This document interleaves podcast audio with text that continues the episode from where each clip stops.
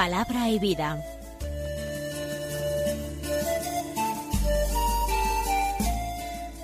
Con el padre Manuel Horta, desde Sevilla.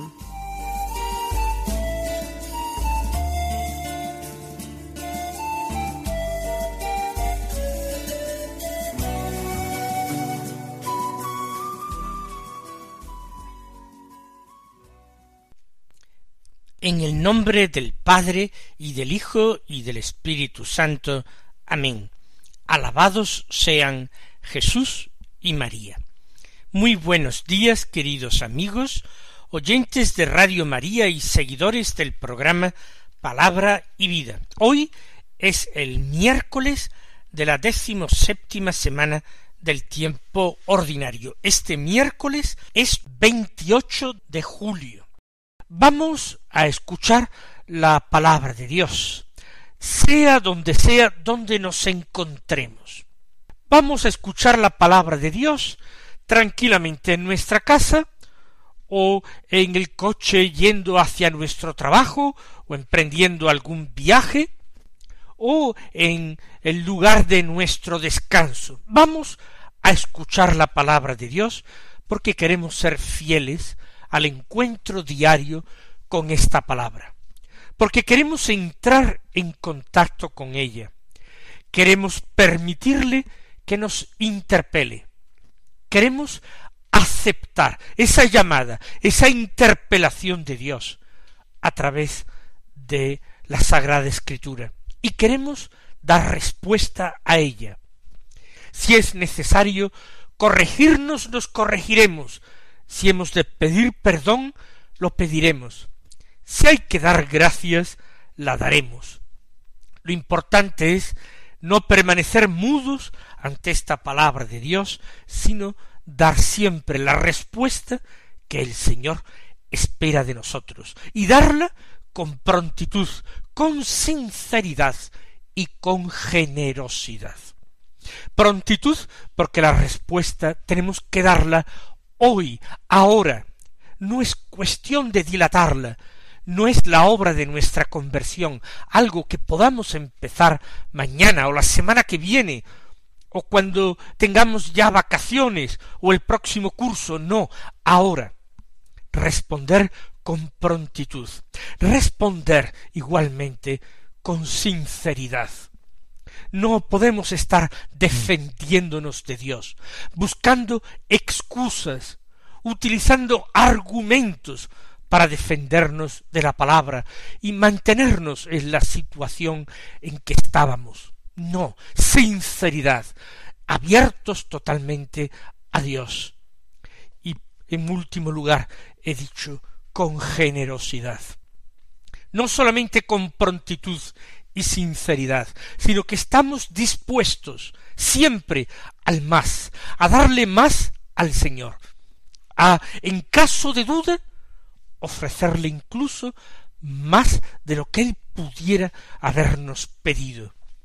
Con Dios no podemos ser cicateros, no podemos buscar el conformismo, tenemos que siempre ser audaces, o si ustedes quieren, buscar ese más que tanto apreciaba San Ignacio de Loyola y repetía en sus ejercicios espirituales. A partir de aquí, con esta buena actitud, con este deseo de dejarnos convertir, interpelar, transformar por la palabra de Dios, vamos a escuchar la que se propone en la liturgia de la misa del día de hoy. Es ya hemos dicho el miércoles de la semana decimoséptima, continuamos con la lectura del capítulo trece del Evangelio de San Mateo. El Evangelio de la misa de hoy es extremadamente corto. Son sólo tres versículos, los versículos cuarenta y cuatro, cuarenta y cinco y cuarenta y seis, que dicen así. En aquel tiempo dijo Jesús al gentío, el reino de los cielos se parece a un tesoro escondido en el campo. El que lo encuentra lo vuelve a esconder y lleno de alegría va a vender todo lo que tiene y compra el campo. El reino de los cielos se parece también a un comerciante de perlas finas, que al encontrar una de gran valor se va a vender todo lo que tiene y la compra. Dos pequeñas parábolas. La parábola del tesoro escondido ocupa solamente un versículo, el versículo cuarenta y cuatro, mientras que la otra parábola de la perla o del comerciante de perlas ocupa dos versículos, los cuarenta y cinco y cuarenta y seis. Estamos, ya lo hemos ido recordando los días pasados, en este discurso parabólico de Jesús, en que Jesús cuenta, propone al gentío, a los discípulos también, una serie de parábolas para hablarles del reino de los cielos. Estas dos parábolas se las dirige al gentío. El reino de los cielos se parece a un tesoro escondido en el campo. ¿Quién es ese tesoro? Evidentemente no es otro sino el mismo Jesucristo. El Señor está hablando de sí mismo. Recuerden cómo ha enseñado en el Evangelio de la Misa de estos días anteriores, cómo nada puede ser preferido a Él. Él es el supremo valor. Él tiene que ser lo más amado, lo más importante en la vida del creyente. Quien no renuncia a todo, incluso a sí mismo, no puede ser verdadero discípulo suyo. Por tanto, el tesoro no puede ser sino él mismo. ¿Y por qué se dice que está escondido, oculto en el campo? Si el campo es el mundo, es el lugar donde se desarrolla la vida de los hombres, este tesoro está oculto no porque no sea conocido. De Jesucristo hablan muchísimas personas. La arquitectura religiosa está hablando de él, el arte religioso, la música. Están hablando de Jesucristo, la historia, la literatura de Jesucristo están hablando millares y millares, millones de libros que se han escrito, que se han compuesto hablando de él. ¿Cómo es entonces que se dice que es un tesoro escondido cuando parece que es un personaje tan conocido, tan público, tan manifiesto, que incluso en las culturas más alejadas y diferentes a la nuestra, donde no creen en él, sin embargo, conocen la existencia de su figura. Pues podemos entender que Jesús dice que ese tesoro está escondido porque no es percibido como tesoro por los hombres. Muchos pueden conocer a Jesucristo, más o menos profundamente o superficialmente. Pero incluso hay creyentes en él. Fíjense ustedes lo que les digo. Incluso creyentes en él que se han acostumbrado a su imagen, a su figura, a sus palabras, pero no han hecho esa experiencia espiritual, honda, profunda y auténtica de descubrirlo como el verdadero tesoro de la vida. Por eso no lo valoran, por eso son incapaces de sacrificar nada por él, de renunciar a ninguna otra cosa apreciada o valiosa para conseguirlo a él. ¿Por qué? Porque no lo entienden como el supremo valor de sus vidas, como el único tesoro de sus vidas. Por eso es un tesoro escondido en el campo. El que lo encuentra lo vuelve a esconder. Ocurre que en un cierto momento en la vida de un cristiano, él que había oído hablar de Jesucristo, que había recibido catequesis, que había recibido tal vez los sacramentos de la iniciación cristiana, pero sin embargo, a raíz de una experiencia, una predicación, unos ejercicios espirituales, una peregrinación, el testimonio de alguien, de algún converso, un buen libro leído, quizás sencillamente los Evangelios o cualquier otro libro espiritual, la vida de un santo al que se ha acercado, vaya usted a saber qué, pero algo ha motivado un cambio de perspectiva grande, ha motivado una conversión. Y convertirse es comenzar a ver las cosas iluminadas por una luz diferente, por una luz nueva. El converso no sale de este mundo, sigue viviendo en este mundo, pero ya todas las cosas han cambiado para él. No las puede ver de la misma manera, no las puede apreciar de la misma manera.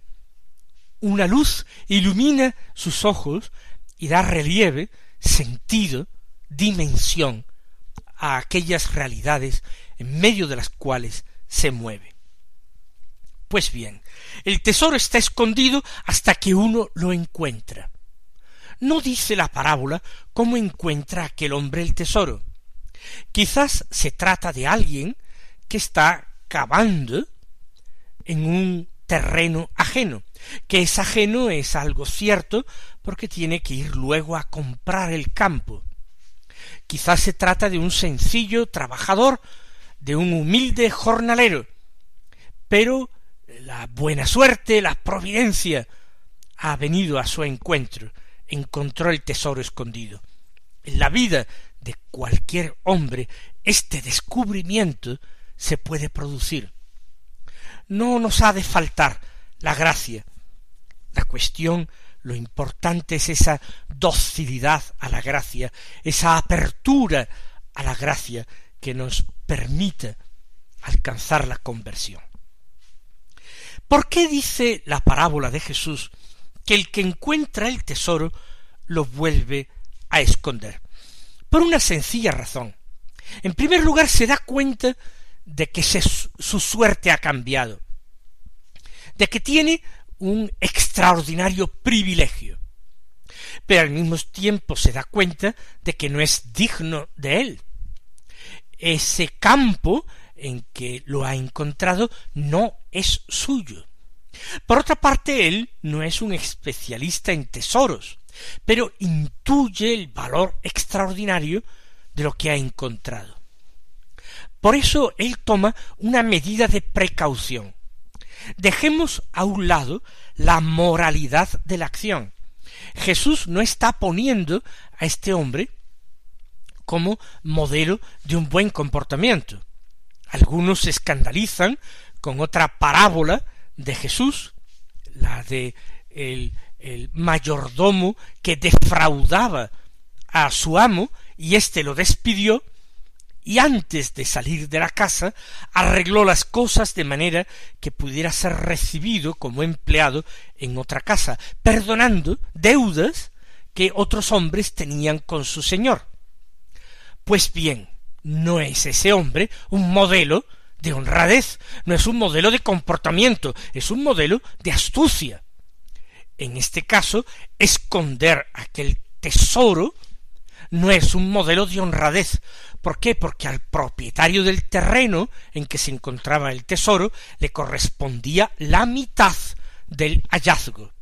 Y este hombre se siente movido por la codicia, el deseo de quedárselo todo para él el tesoro y no compartirlo con nadie, no compartirlo con quien legítimamente tendría derecho también a disfrutar de él a la mitad del tesoro. Lo vuelve a esconder entendemos el motivo, aunque nosotros no compartamos eh, la acción de este hombre. ¿Qué es lo que ha motivado esta acción deshonesta? Lo dice la parábola inmediatamente a continuación. Por la alegría, lleno de alegría, esa alegría desbordante le ha movido a ser astuto. ¿Para qué? Para quedarse con todo lo que ha provocado en él la alegría. ¿Y qué va a hacer? Va a vender todo lo que tiene. ¿A aquel hombre se ve que no es un hombre extraordinariamente rico. Él tiene que venderlo todo para conseguir el campo en que se encuentra el tesoro. No se nos dice si es una gran finca o un pequeño terreno. No debería ser seguramente una gran finca, pero da lo mismo, él tiene que venderlo todo, y el énfasis se pone en todo. Es decir, todo lo que hasta ese momento tenía y disfrutaba, todo no es comparable con la grandeza del hallazgo, con el valor del tesoro lleno de alegría, va a venderlo todo, renuncia a todo y compra el campo. Comprando el campo podrá desenterrar de nuevo el tesoro y quedárselo totalmente para él, como propietario y como eh, buscador o encontrador, perdonen el neologismo, del tesoro. Nosotros eh, tenemos la experiencia de que cuando uno descubre a Jesucristo de esta manera, todo parece poco para él. Uno está dispuesto a los mayores sacrificios y renuncias con tal de alcanzarlo. Y esto no se trata de una actitud ascética, no se trata de que uno se haya enamorado del sacrificio de la renuncia, se trata de que uno ha llegado a la convicción de que hace el gran negocio de su vida. Es la alegría y no el deseo de sacrificios lo que lleva a la renuncia. También es cierto que hay muchos conversos que después de haber encontrado así a Jesucristo, al cabo de cierto tiempo van disminuyendo en su fervor, el seguimiento se les hace duro porque es siempre un seguimiento cargado con la cruz, y van aflojando en los primeros propósitos, y van llenándose de tibieza y de mediocridad. Eso es cierto. Otras personas no. Nuestros hermanos los santos vivieron la fe perseverando hasta el final. Pues bien, el Señor con esta parábola se nos está revelando como el supremo tesoro, nos está invitando a hacer este descubrimiento en la alegría, y nos está también invitando a que nosotros extraigamos de ese manantial profundo de alegría que se ha abierto en nuestras vidas, extraigamos la fuerza necesaria para poner orden en nuestra existencia, para poner orden en nuestra vida, para alcanzar la coherencia imprescindible del discípulo de Cristo.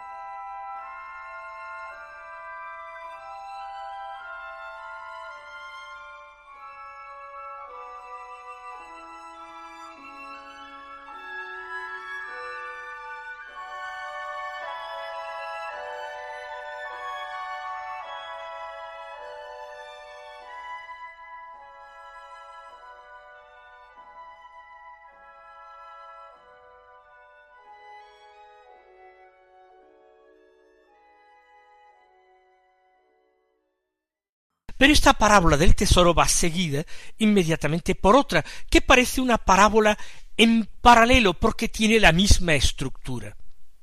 No es exactamente lo mismo, ya que en la primera parábola el reino se compara al tesoro, porque el reino es Cristo Jesús. Mientras que en la segunda parábola el reino es el hombre, el comerciante de perlas finas, es semejante el reino de los cielos a él. Ya sabemos que el reino es Cristo Jesús. Por tanto, el comerciante de perlas finas puede ser también Cristo Jesús. Y nosotros que debemos imitarlo, tenemos que ser como Él. Debemos actuar, debemos continuar actuando como Él. No basta haber hallado el tesoro. Es preciso, como he dicho antes, perseverar en los buenos propósitos. Es preciso que este hombre, el comerciante de perlas, que es un hombre acomodado, no se conforme con lo que tiene, sino que vaya negociando, que vaya buscando, que vaya descubriendo perlas de gran valor. El comerciante de perlas, ya he dicho, no se conforma con tener las perlas o joyas que tiene, busca y busca y busca otras nuevas, perlas de gran valor.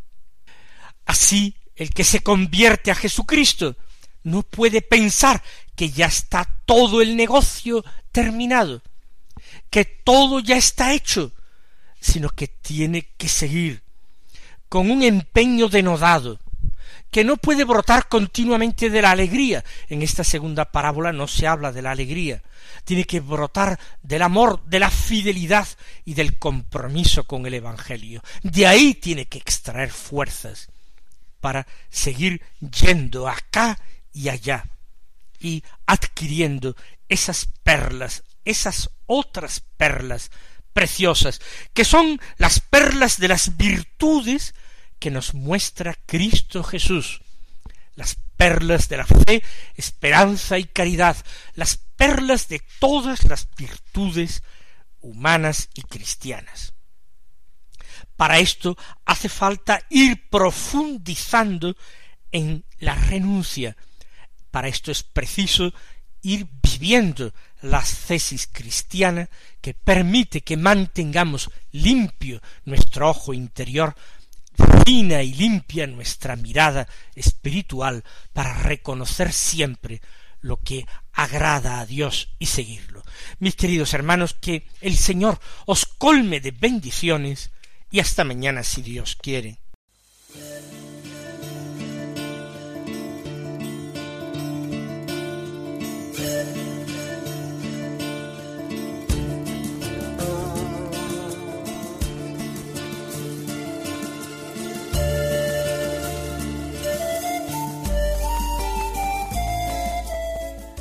Concluye Palabra y Vida, un programa dirigido desde Sevilla por el Padre Manuel Horta.